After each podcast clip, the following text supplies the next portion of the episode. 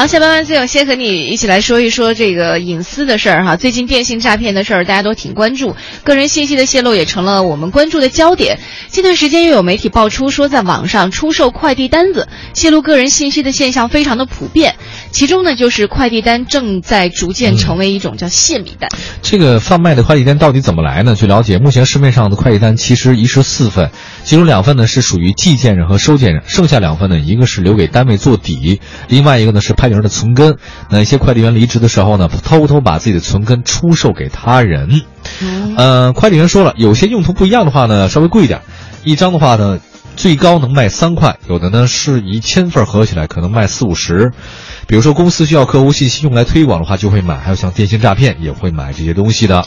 嗯，而且现在一线快递配送人员的人数比较多，特别是流动性非常的强，呃，也是造成了这个快递公司监管很难的原因。那现在律师说了，说利用工作便利收集客户信息，如果说造成了严重损失，是构成犯罪的，最高是会处以七年以下有期徒刑。所以，其实你一旦发现你自己的个人信息被泄露了，你可以在第一时间向公安机关去报案。我报给谁呀？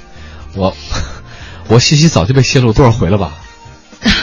而你知道吗？我你没有造成严重损失啊？哦，这个很难说的啊，精神伤害？因为他们老刺激我，先生，你要不要买房？而且你知道吗？经常有那个诈骗信息发短信给我，或者发微呃发微短信比较多。他说那个，那个我是房东，哦，啊，我换那个账号了，请你转账到这个账号上，我是房东。哦，然后你会回吗？我会回，我会回短信给他，我说好好啊，那微信支付好不好？那个加个微信吧。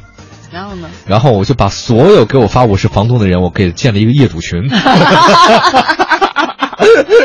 我说你们都是我业主是吧？人数不在少数啊！哎，我每次我跟他说我加个微信，我微信支付给你，他都说好好好啊，真特别有意思。还跟你搭话呢？当然搭话了，他们不搭话怎么能骗你钱呀？嗯，对他们，我是房东这事儿，我我说我心想我住了多少房子呀？嗯，真行。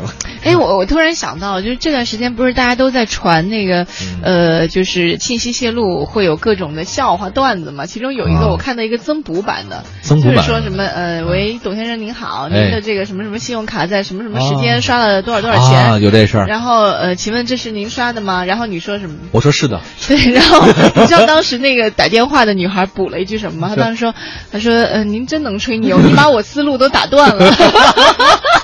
这后面那句话是他是说，先生您在那个海外，他说对您在海外一个免税商店，大概刷卡两万多，有这个事儿吗？他说是的，是我，怎么可能是你？你太能吹了吧？你把我思路都打断了。对对对。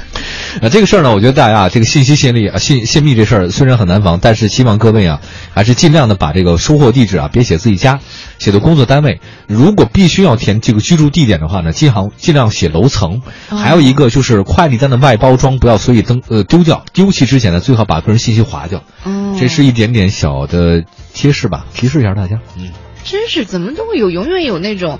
就是道高一尺，魔高一丈的事儿，防不胜防。我们都这么说，魔高一尺，道高一丈，是吗？因为我觉得我是道吧。你是道，哦好。